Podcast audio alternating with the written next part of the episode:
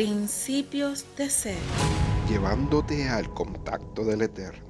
Si tuvieras fe como un grano de taza, dirías a este árbol, plántate en el mar y él les obedecería. Lucas capítulo 17, versículo 6. El contexto de la fe es el acto de conversión. Es el cambio de una persona que pasa de la adoración de lo visible y de lo aparente a la confianza en lo invisible. Es decir, dejarte asombrar por aquel que te sostiene sin la necesidad ni la condición de que veas cómo es que te sostiene, inclusive aun cuando no te sientas sostenido. Debemos tener presente que la fe es el resultado de un diálogo. Es la expresión más clara de la capacidad de escuchar la palabra de Dios que penetra y llega al corazón. Al estar Dios allí, lo interpela y lo llama casi arrastrándolo a responder, a responder con actitudes concretas manifestándose ese hecho en nosotros en la manera como vivimos nuestra vida,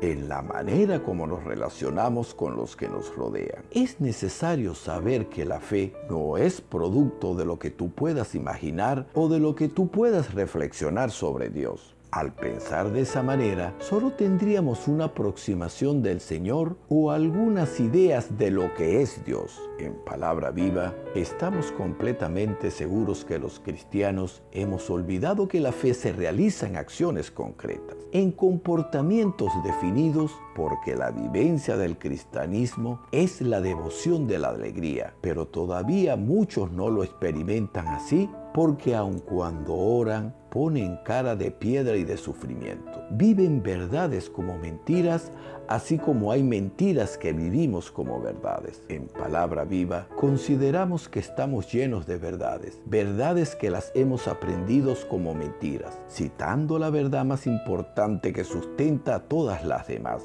Dios es nuestro Padre y nos ama, pero ante esta verdad vivimos como si fuera una mentira. Es por eso que nos sentimos huérfanos, nos sentimos desasistidos, desamparados y arrinconados por las circunstancias adversas, como si no tuviéramos un Padre que vele por nosotros. En palabra viva, queremos decirle que el Señor elige a su pueblo por amor y como lo siente su propiedad, lo cuida y lo protege. Él sale en su defensa e interviene siempre para que nada ni nadie nos haga daño. Es como una madre que cuida a sus hijos. Esta condición bellamente lo señala el profeta Isaías en 41:13 cuando nos dice, porque soy el Señor, tu Dios que sostiene tu mano derecha. Yo soy quien dice, no temas, yo te ayudaré. En palabra vida entendemos que la vivencia del cristianismo no se demuestra en los templos, sino en las calles, en las plazas, en la cotidianidad. La vivencia del cristianismo no se trata de posturas corporales para vivir, sino de posturas existenciales asumiendo actitudes concretas y acciones explícitas. La vivencia del cristianismo es su manera de hablar, de pensar, de actuar y de vivir. En todo caso, se trata de mostrarle a través de acción y a todas las personas con las que nos encontramos que creemos en Jesús, que hemos hecho de su propuesta de vida nuestra manera de vivir, porque la fe en la comprensión de la palabra de Dios, así como la fe en Jesucristo, es un modo de vida hecho de los apóstoles 5:20. Padre Dios, te suplico en este momento,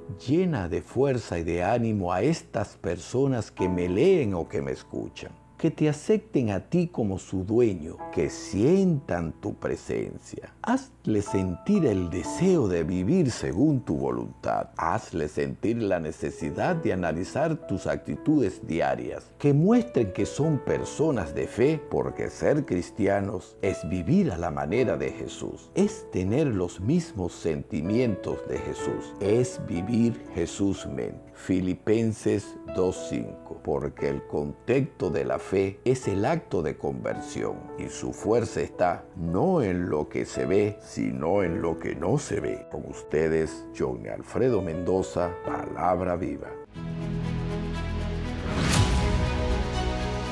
Principios de ser. Llevándote al contacto del Eterno.